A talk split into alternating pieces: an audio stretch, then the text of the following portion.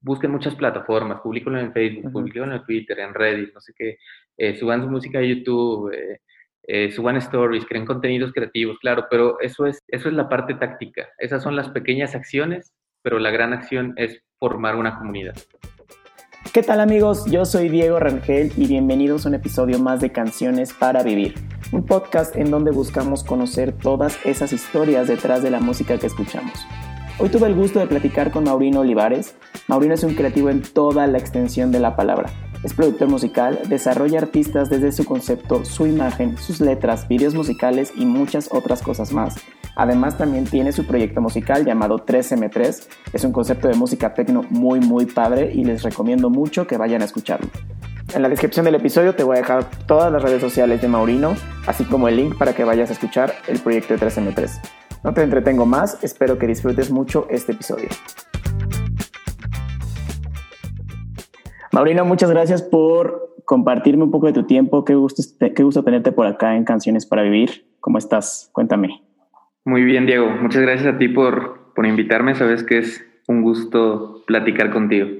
Sí, ya, ya hace bastante rato que no platicábamos. Me da mucho gusto tenerte por acá, platicar un rato y, pues no sé, también saber un poco de tu existencia, que a pesar de que nos seguimos todo el tiempo en redes sociales, cómo vamos, pero hace mucho que no platicábamos así en una llamada formal. Sí, creo que, justamente eh, hemos mantenido ese contacto en las redes, pero no hay nada como una plática aquí dedicada, ¿no? Como más personal. Bueno, para empezar, me gustaría hacerte unas preguntas Em, el chiste de estas preguntas es que me contestes con lo primero que se te venga a la mente y es como para también conocerte un poco, un poco mejor, para que la gente que nos escucha eh, sepa un poco mejor quién, es, quién eres tú, ¿va? Ok, vale. Va, la primera pregunta es, ¿cuál es tu sonido favorito? Mi sonido favorito, Ajá. creo que es la lluvia en la ventana. Va, guau. La segunda es, la primera canción que le enseñarías a los extraterrestres si vienen a visitarnos? Uy. Oye, ok, ok. Eh, oh, bueno, obviamente la, necesito pensar, pero va a ser como la primera que me venga a la mente. Eh, posiblemente sería Face to Face de Daft Punk. Wow, súper. Eh, ¿Qué te pone la piel chinita? la música, sí, definitivamente. la música y el café algunas veces también. Qué rico. Eh, ¿Qué canción te hubiera, te hubiera gustado componer? Uy, ¿cuáles no? O sea, ah, yo, yo, creo que eh, justo se me vino a la memoria esta canción de David Bowie, la de Moonage, Moonage Dream, y, ah, esa sí me pone la piel chinita y, y seguramente es una que me hubiera gustado componer. Gran canción. ¿Cuál es tu lema de vida? Eh, primero lo que deja, después lo que pendeja. Súper. Este, y por último, un consejo que no tomarías. Ok, un consejo que no tomarías es eh, piensa antes de actuar. Va, me gusta. Bueno, esas fueron todas las preguntas. Este, me encantaron las respuestas.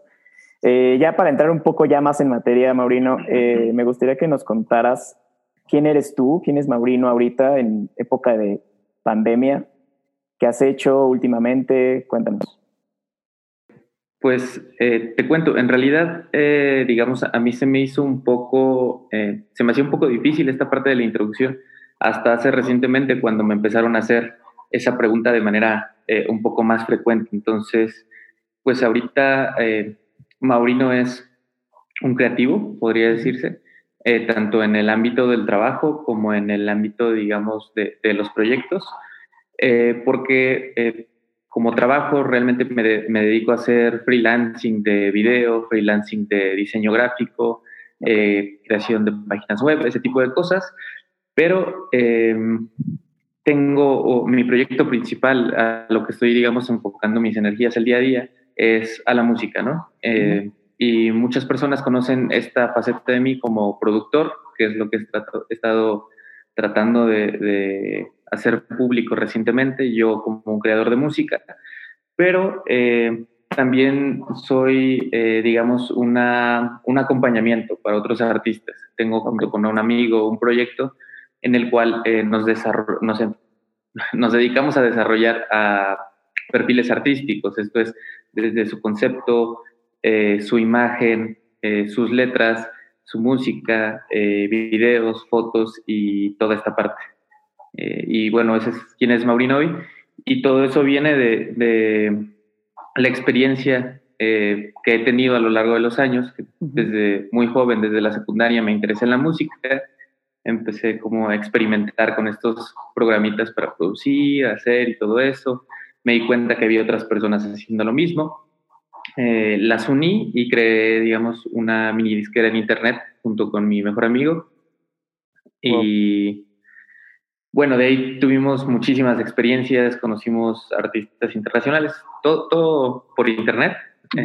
Hasta ese momento conocimos artistas internacionales, sacamos música, empezamos a, conocer muchas cosas nuevas eh, y después pues dijimos, ah, ok, hay, que hacer esto un poco más, más serio y fundamos una agencia de booking y management y ahí ya trabajamos con artistas en persona, más que nada artistas aquí de, del país. Y estuvo muy padre porque tuvimos eh, giras por el país. Wow. Eh, algún artista que manejaba en ese entonces tuvo una gira internacional, entonces también fue coordinar eso, fue trabajar con prensa. En algún momento la agencia tuvo un blog, entonces fue coordinar como de manera editorial ese blog, eh, encontrar colaboradores, eh, marcar pautas para lo que se iba a publicar, todo eso. Eh, y después entré a una agencia de publicidad por cuestión de mi carrera universitaria. me quedé ahí, me contrataron y la verdad es que me consumía bastante tiempo. Era un trabajo muy demandante en cuestión de tiempo, en cuestión de, de energía y me quedaba poco para, pues, para enfocar en, mis proyectos propios, hasta que hace aproximadamente un año dije, bueno, eh, pues de aquí aprendí bastante, aprendí mucho, pero yo quiero eh, seguir creciendo en, este ámbito de la música, seguir creciendo como creativo, sin, sin tener que entregarle todo mi tiempo y energías a, a una empresa que no construye para mí, que construye para sí mismo. Y pues ese es, digamos, un resumen largo de, de, quién soy y, por qué. Oye, Marina, bueno, ahorita me, me surgen muchas preguntas de, de, esto, pero antes de hacértelas, me gustaría también, comentas que fue en secundaria cuando tú te empezaste a interesar por la música y por estos programas de producción y empezaste como a picarle, te empezaste a interesar por estos programas, eh, le empezaste a picar, empezaste a, a saber que, que, eso es lo que querías quisiera ir primero desde ahí. Primero empezamos por el principio. ¿Cómo fue esta etapa de tu vida? Ok. Pues eh, eh, empieza de una... Eh, empieza una noche, justamente, ya que me habías pedido que te compartiera algunas canciones que, que identificaran esas etapas, hay, hay, una que tengo muy marcada que, que básicamente va a ser un tatuaje ya está la idea del tatuaje, solo que no se ha hecho. Órale. Eh, y una noche yo estaba sentado en la sala de mi casa, pasando canales ya en la noche porque pues estaba aburrido. Y de repente caí en, en, una, en, un, en un canal de música y salió esta rola que en el momento se me hizo como muy pegajosa y muy interesante, que se llama Salmon Dance de los Chemical Brothers. Y, primero me impactó el video porque está muy gracioso. Son unos peces que están cantando y, un tipo que está como frente a la pecera, medio incrédulo, eh, viéndolos cantar. Y, pero después, eh, pues me siguió interesando la música, y, pero no sabía qué estilo era ese porque pues hasta ese momento yo todo lo que conocía era eh, el pop, ¿no? o sea, lo que había escuchado en la radio, lo que había en la tele lo que escuchaban mis amigos, que uno que otro escuchaba rock, uno que otro escuchaba reggaetón, pero en realidad la, electrónica hasta ese momento era un género bastante escondido, bastante oculto, eh, al, menos como para personas de nuestra edad. ¿no? Eh, y me, me, dediqué a investigar sobre esa canción, me di cuenta quiénes eran los artistas eh, que la habían hecho, de ahí fui descubriendo más canciones y, y no, no, sé, no sé cómo surgió el interés en realidad, si, si fue, digamos, por equivocación que yo encontré, digamos, en algún momento un tutorial o, o, no, no es cierto, te estoy mintiendo. La verdad es que después, después de todo eso, eh, encontré grupos de fans en Latinoamérica que seguían eh, a, ese, tipo de agrupaciones que, yo seguía en ese entonces, que era Justice y Daft Punk y Dead Mouse. Eh, y dentro de la misma comunidad de fans me di cuenta que muchos de ellos hacían música. Y, cuando escuché lo que hacían, dije, pues yo quiero hacer también eso. me, me, puse en contacto con ellos, eh, les pregunté y, empezamos a platicar y, con algunos de ellos hasta el día de hoy mantengo una amistad y, de ahí surgió, digamos, ese interés y, ese afán de, hacer música. Wow, me encanta, sobre todo porque, digo, para nuestra fortuna ya estábamos en una época en la que la globalización ya, ya estaba sucediendo, ¿no? Entonces, pues también era fácil, o bueno, a menos que me, que me digas lo contrario, eh, conseguir estos grupos y entrar en esta comunidad, ¿no? Sí, eh, justamente eso lo, definió todo y, bueno, sabes, conoces perfectamente la historia de que tú y yo nos conocemos por internet y que conocimos a muchas, a muchas personas por internet, entonces, eh, pues dentro de la música eh, fue igual, porque yo siendo de, de Tlaxcala un, un estado muy pequeño, eh, donde en ese momento no había ni escaleras eléctricas, ni había cines, eh, bueno, cines de, de, marca, por así decirlo, ni cosas, eh, ni, ni, muchas opciones de entretenimiento, pues la verdad era muy difícil encontrarse a personas interesadas en cosas tan peculiares, por así decirlo. Y, y, el hecho de tener esta posibilidad de conocer a gente por Facebook, pues fue lo que, lo que, lo que dio pauta a que esto sucediera. Claro, y también está padre como cuando te estás metiendo en algo que te gusta, como que poco a poco, no sé si es el algoritmo de Facebook o de Twitter o de las redes sociales, pero que te va mostrando también estas personas que también están interesadas, ¿no? Claro, sí, el algoritmo definitivamente ayudó mucho, eh, pero creo que en mi caso lo que ayudó más fue el, el que estas comunidades, a pesar de que en el momento, en un momento fueran muy pequeñas y de repente se hicieran muy grandes, eh, fueran muy cercanas a los fans, por así decirlo, porque recuerdo mucho una página que se llamaba, se debe llamar todavía Daft Punk Latinoamérica, que al inicio cuando yo la seguí tenía unos 3.000 fans. Eh, y, no era solamente que subieran fotos, eh, que subieran videos, que pusieran noticias sobre el grupo, sino que también los administradores generaban pláticas o conversaciones. Era como de, oigan, este, ¿ustedes qué opinan sobre esto y todo eso? Y, eventualmente empezaron a publicar canciones que decían, eh, un seguidor nos envió esta canción suya, ¿qué opinan? Eh, y después me di cuenta que en realidad eran las propias canciones de los administradores, pero pero lo bonito de todo esto era que si tú les mandabas algo o si tú conversabas con ellos, ellos no, ellos eran muy abiertos. Ellos eh, te decían, ah, si tú también haces música, cuéntame qué haces, muéstramela, eh, me gustó, te apoyo, la publico, te presento a tal persona, él hace esto, te presento a tal persona, él hace esto, y entonces era una comunidad muy abierta y, y, y que me permitió ir conociendo tanto a personas como a, grupos, a bandas y, cosas que yo no conocía.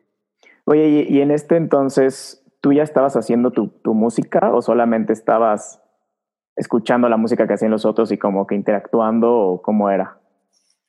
Sí, justamente como, como te digo, o sea, las páginas de fans de grupos grandes que, yo seguía, eh, al parecer había, digamos, esta pequeña eh, comunidad de administradores, que era más secreta, entonces los administradores de todas las páginas eran, eran amigos. Y empecé a escuchar sus producciones y, y digamos una costumbre que en cierta forma mantengo hasta el día de hoy, cuando me interesa lo que hace una persona, eh, muchas veces trato de agregarla en Facebook porque eh, es, es, una forma de, de conectar, de, de, estar más en contacto de, de, qué es lo que hace y de conocer personas eh, que hacen cosas similares. Claro. Sí, pues platicamos otra vez de, de este algoritmo, de esto, de esta comunidad, ¿no? Entre más te vas metiendo, más va saliendo, ¿no? Más personas, más, más comunidades, más páginas, más, más todo esto.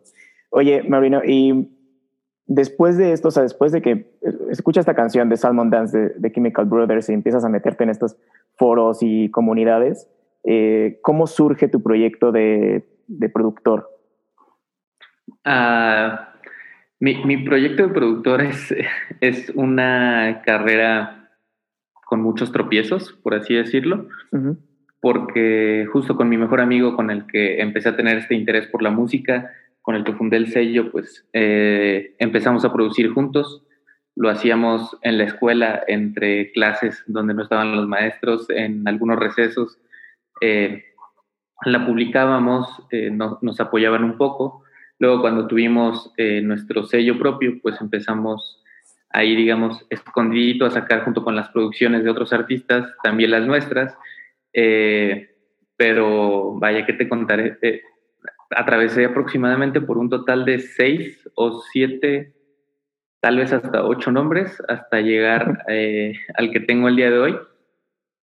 Y, y, fueron, digamos, dos años de hacer música constante, eh, muy mala, por cierto. Queda el, el, remanente de alguna de ellas en YouTube, eh, pero no, no, las comparto. Me gusta tenerlas ahí como, como recuerdo personal sí. Eh, para ver hasta dónde he llegado eh, pero hasta hace, digamos, unos dos años, eh, me sentí ya suficientemente cómodo con, con, la calidad de lo que estaba produciendo, de lo que estaba haciendo.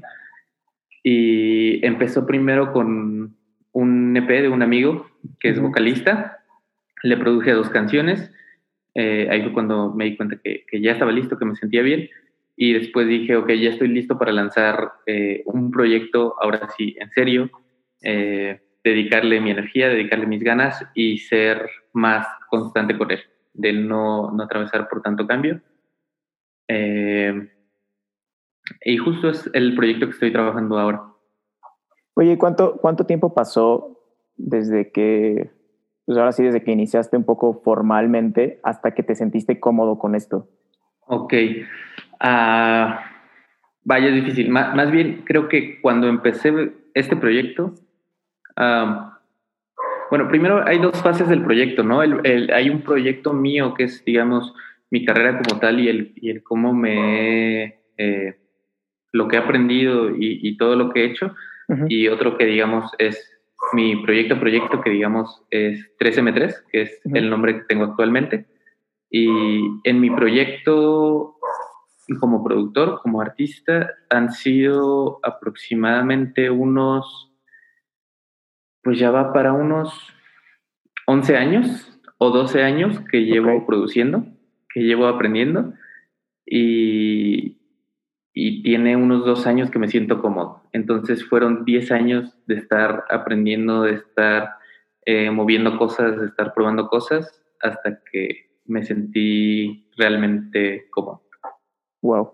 No, y, y, sabes que, o sea, te hago esta pregunta porque muchas veces las personas que van iniciando en esto o que van, que quieren tener una carrera musical, ya sea como productor o como solista o su proyecto personal, eh, piensan que es muy fácil, ¿no? Y muy rápido, sobre todo.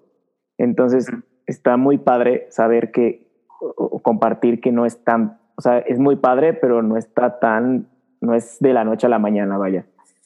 O sea, son en tu caso fueron 10 años de estar aprendiendo, de estar probando, de estar este, conociendo, hasta que de verdad te sientes cómodo. Y aún así, me imagino que tampoco, o sea, no es como que ya, ya estás totalmente centrado, ¿no? O sea, me imagino que sigues aprendiendo, sigues probando.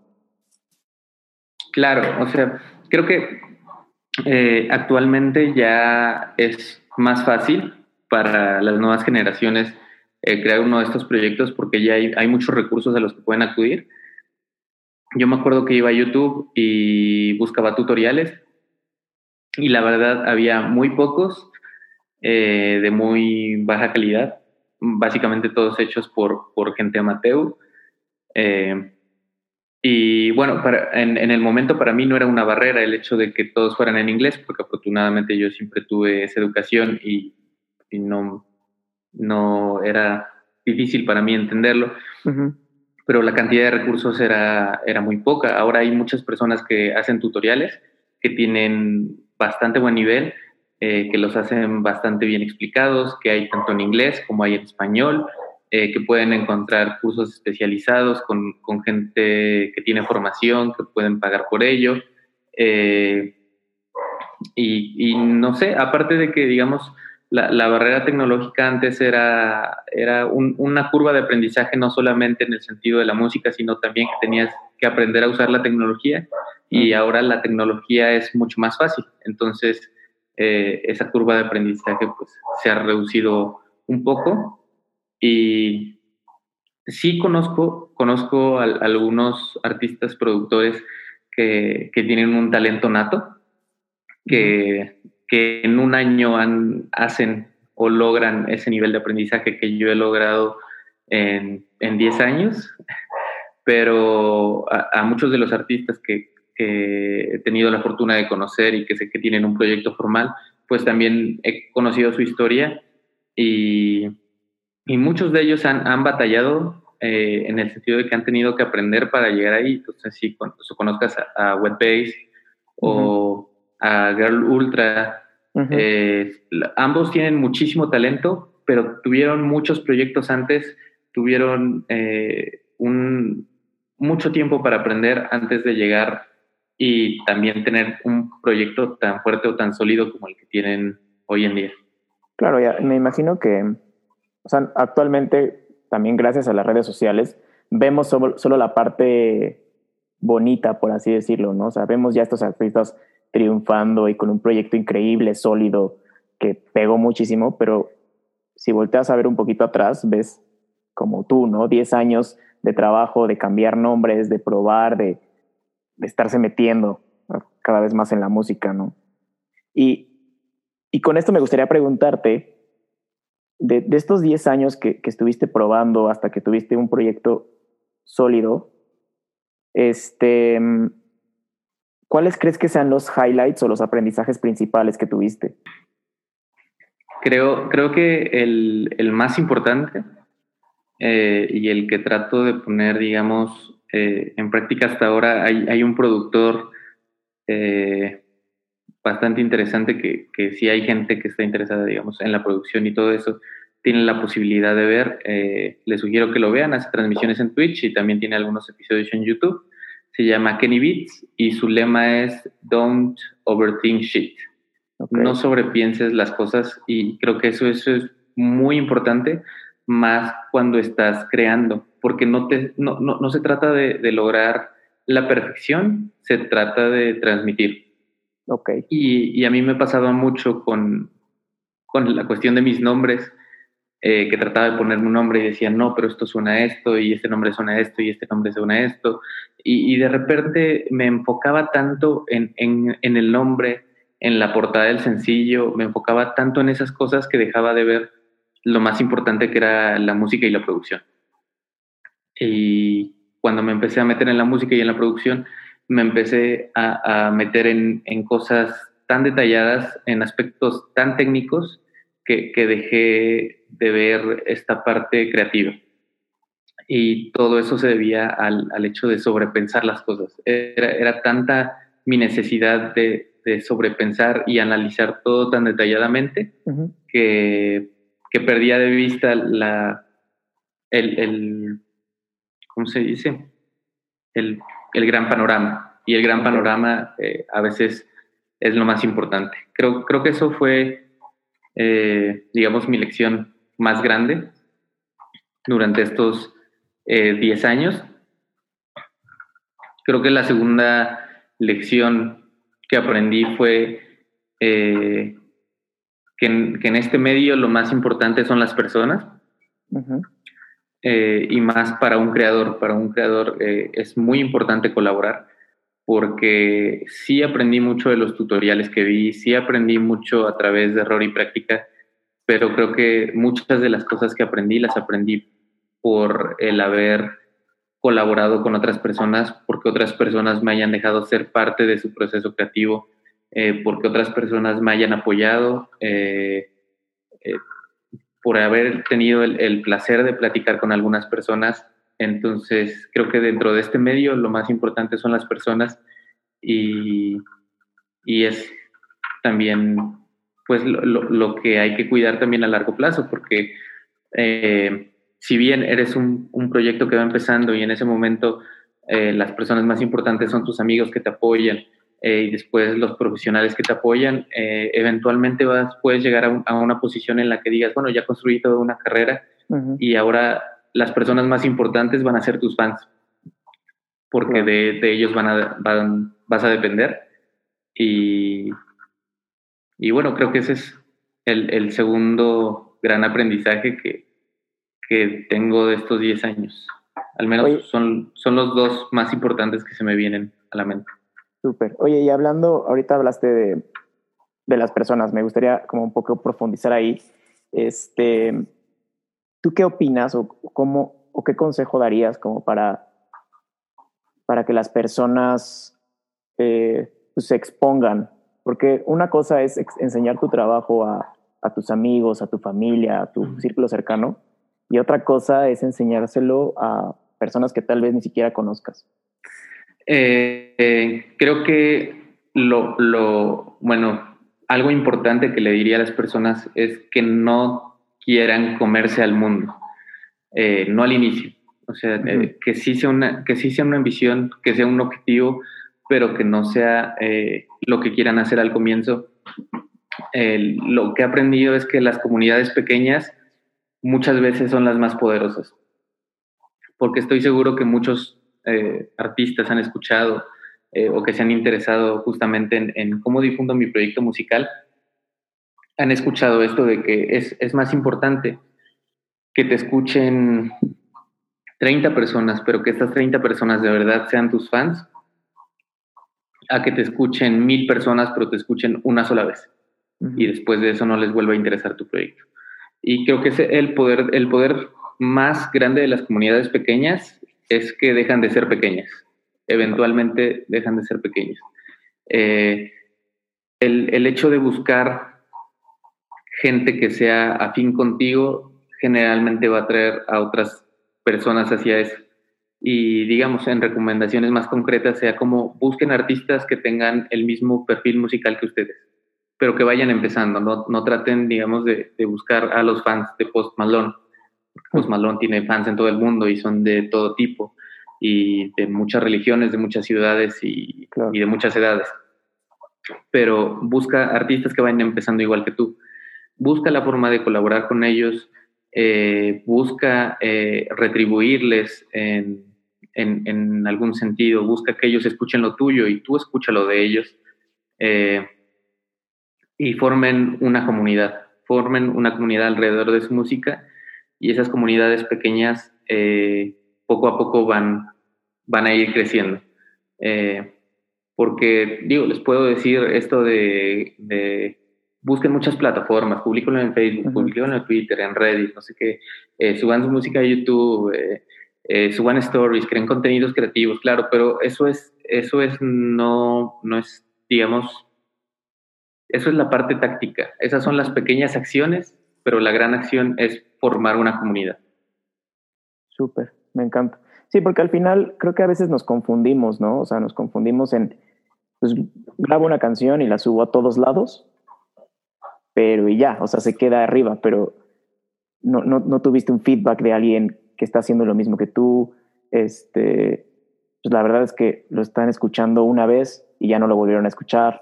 Y, pues sí es muy valioso que, que alguien más lo escuche y además te, te, te comente o te dé su feedback, ¿no?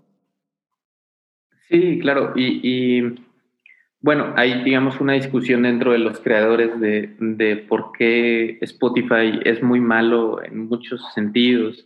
porque le paga a los artistas, porque es abusivo, bla, bla, bla, bla, bla. Pero alguna vez me topé con un comentario muy interesante de, de por qué deberíamos regresar a la etapa de SoundCloud.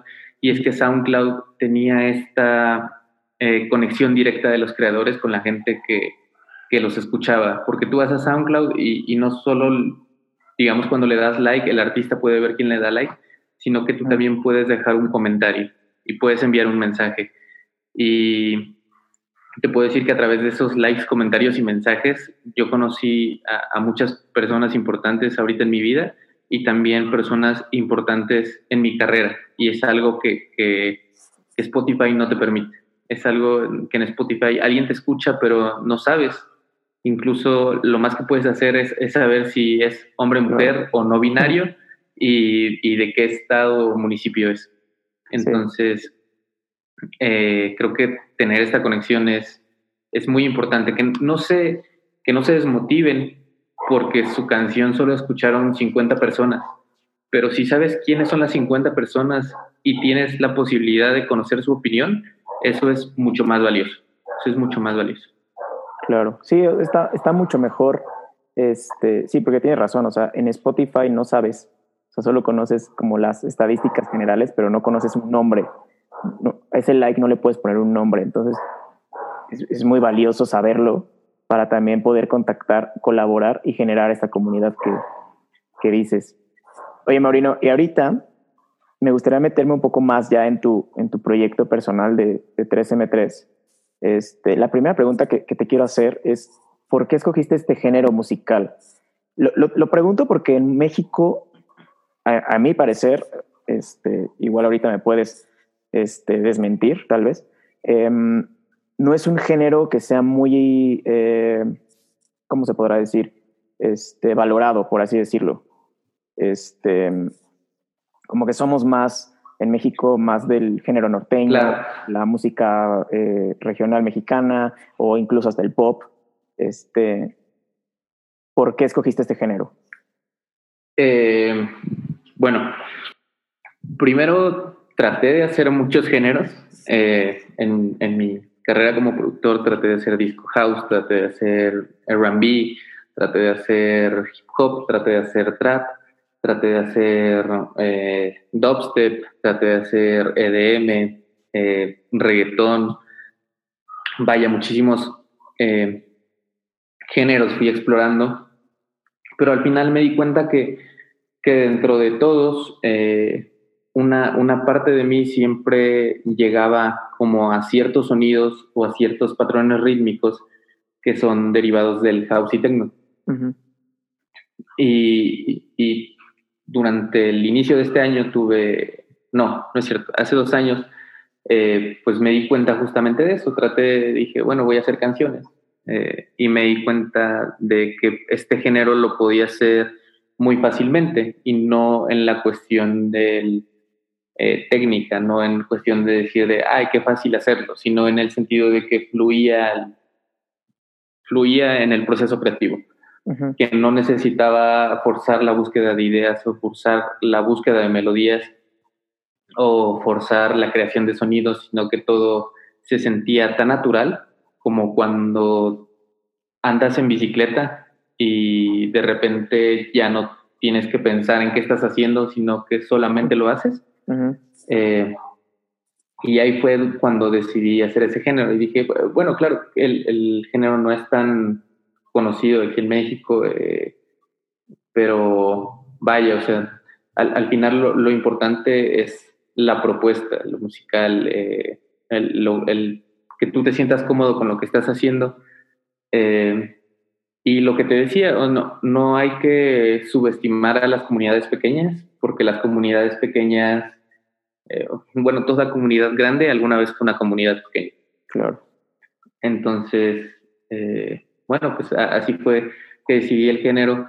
Eh, y digo, creo que siempre fue un poco notorio que iba a llegar ahí, porque después de repasar mis influencias, todas las los artistas por los que había conocido la música, incluso sin me pongo a repasar mi Last FM, mis playlists de YouTube, siempre ha habido eso. Tengo etapas en las que escucho un género y a veces escucho otro, pero ese género pues siempre ha estado, siempre estado presente.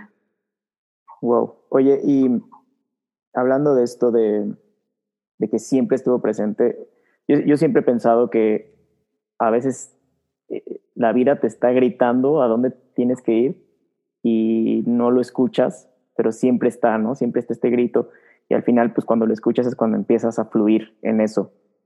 ¿Qué, qué, qué canciones o qué artistas escuchabas en este género? ¿O qué influencias tienes tú?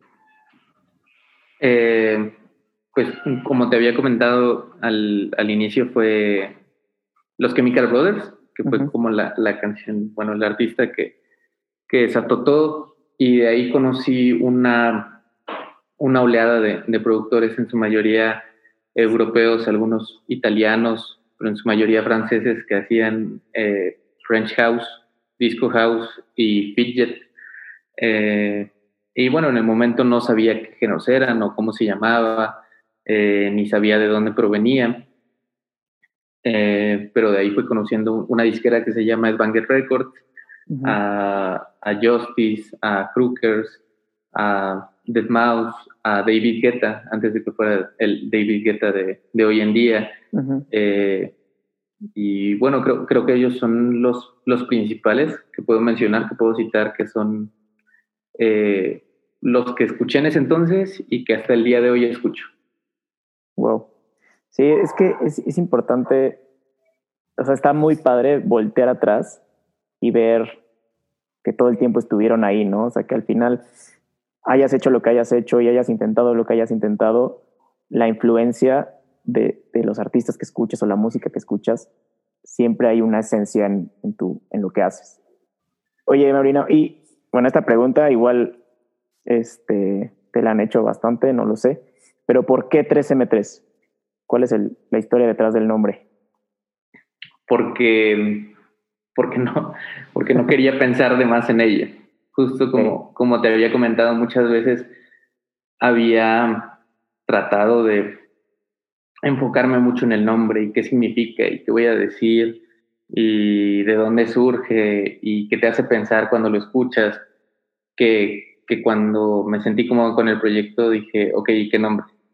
Y, y, en ese momento lo que dije fue, no me voy a detener a pensar más en esto, eh, algo que sea genérico, pero, o sea, solo que digamos que no exista. Uh -huh. Y dije, ok, eh, mi nombre, mi nombre Maurino, ¿con qué letra empieza? Con M, ok. M, M, M, M, y dije, bueno, pues pongo M dos veces, o dije tres veces, M tres veces, pero dije, mm, bueno, o sea, ok, no está tan fácil. Y después dije, le voy a poner un número. Y dije, M3, M3, M3. Y dije, pues sí, ya, ok, que se quede ese nombre. Wow. ¿Por qué? Porque, porque ya, ya no quería detenerme a pensar más en eso y, y no quería eh, que eso determinara, eh, pues, quién era yo. Más bien, claro. yo, yo quería ser el que a través de mis acciones determinara qué iba a significar ese nombre no que el nombre me diera el significado a mí. Claro, wow. A mí me encanta porque también es, o sea, eres, eres congruente con lo que piensas de, pues ya, o sea, no me, no me voy a parar aquí, esto no va a ser un obstáculo. O sea, al final el nombre no va a transmitir lo que haces con tu música, ¿no? Nada más bien la música va a transmitir. O sea, buscas transmitir con tu música. Claro, exactamente. Oye, y ¿Y cómo es, el, cómo es tu proceso de, de, componer una canción? Porque, digo, en otros géneros, pues te juntas con una banda, te juntas con, con personas, pero al final el tecno es muy, no sé, no sé cómo sería la palabra, pero yo creo que sería como muy solitario, por así decirlo. El proceso es muy solitario, porque todos los sonidos eh, los generas tú, los creas tú. ¿Cómo es tu proceso de composición? Eh, pues sí existe, digamos, esta parte de la colaboración. Uh -huh. Tengo un amigo que, al que veo frecuentemente y con el que se me hace muy fácil colaborar y, y hacemos cosas juntos, pero justamente como tú dices, el, el, proyecto es más solitario que vamos a reunirnos en el estudio y vamos a hacer un jam, como, uh -huh. como dicen, ¿no? De, ah, yo me pongo a tocar guitarra y si se te ocurre algo, tú toca algo arriba de eso. Eh, yo diría que muchas veces es experimentación en el sentido de simplemente sentarte y hacer cosas hasta que algo resuene en tu cabeza, hasta que digas, mm, aquí hay algo interesante y empieces a construir a partir de eso. Es como hacer un jam, pero contigo mismo, con tu cabeza. Y a veces están estos destellos de imaginación eh, que surgen cuando estás, no sé, en la calle, en tu casa, en el auto, y de repente te imaginas, no sé, un sonido, un ritmo, o ves algo en la tele y eso te destapa una idea y entonces eh, lo que tienes que hacer es correr, correr literalmente a la computadora y, y, tratar de plasmarlo. Es como esto que sale en la televisión o esta historia de, de los Beatles, no recuerdo qué canción, creo que fue Hey Jude, eh, que la soñó Paul, si no me equivoco, no sé, alguien de los Beatles la soñó y tuvo que despertarse a, a, tocarla en el piano. Eh, y pues a veces surgen ese tipo de destellos o sonidos y si no tienes la computadora a la mano, pues lo que les recomiendo a muchos es tener notas de voz. E, esas ideas eh, a veces vienen, se van, pero no regresan. Entonces, eh, pues guárdenlas, eh, porque de ahí salen a veces cosas interesantes. Oye, y ¿Y utilizas otros sonidos? O sea, además de los sonidos que creas en la computadora, ¿tienes sonidos, no sé, de voces o, o del ambiente? A, mí me gusta mucho jugar con mi voz. Eh, por eso tengo un micrófono ahí y a veces, no sé, me imagino un ritmo una melodía. Entonces, antes de pasar al teclado y hacer la melodía, lo que hago es hacerla con mi voz. Y hay muchas veces en las que me ha gustado tanto la voz que ya no utilizo un instrumento, sino que a la voz eh, la modifico y hago transformaciones con ella para que suene como la imaginaba en mi cabeza. Eh, también me, me, gusta usar, digamos, percusiones eh, no, no tradicionales, en el sentido de que a veces me imagino un ritmo y tengo a la mano un vaso y lo toco con un vaso y un lápiz y a veces me he quedado con ese ritmo y he querido, digamos, incorporar elementos acústicos, o sea, comprar como percusiones reales, reales, pero el, el, el tener muchos objetos eh, a la mano, pues, pues a veces con eso es suficiente. Sí, o sea, claro, no, no, no, necesitas un instrumento, no necesitas una guitarra o un piano o algo. Al final, pues, creo que la esencia de, o la base de, la música techno es los sonidos, literal, ¿no? Como cualquier sonido puede ser música. Claro, y, creo que lo más importante es que esa música es una música que pueda sentir, porque claro que habrá personas que incorporen voz o que incorporen eh, melodías o armonizaciones que te hagan, digamos, sentir en, en, esta cuestión de sentimiento, ¿no? Que, que muchas veces una, una canción te habla literalmente porque tiene letra, tiene voz de algo triste, de una situación, te cuenta algo, eh, algo feliz, pero este tipo de música no. Entonces tiene que ser algo que sientas, algo que, que te incite a mover, que, que, que, provoque una, digamos, respuesta natural en tu cuerpo. eh, y pues eso también es parte importante del género. Sí, claro, y, creo que es algo muy, pues muy padre de este género, porque como dices, o sea, una canción, una balada, por ejemplo, pues tiene una letra que te hace conectar con la canción porque igual te pasó lo que dice la letra, pero este tipo de música, pues al final te hace conectar con tu cuerpo, con tus sentidos, con porque te conecta de otra forma diferente, con la pura, con la música, con los beats de tu corazón, este, se sincroniza, ¿no? Claro, incluso hay, digamos, eh, personas que se clavan mucho con este tipo de géneros y pues que a veces lo combinan con ciertas sustancias porque dicen que esto les permite alcanzar un nivel más allá del, del de la conciencia a la que están diaria y permiten que conecten eh, sus sentidos y, y, y, su cuerpo y, y, bueno, algunas creencias divinas incluso, eh, digo, bueno, pues eso ya es eh, más dentro de las creencias de cada persona y, lo que quieran hacer con su cuerpo, pero sí definitivamente tiene que haber una respuesta en el cuerpo.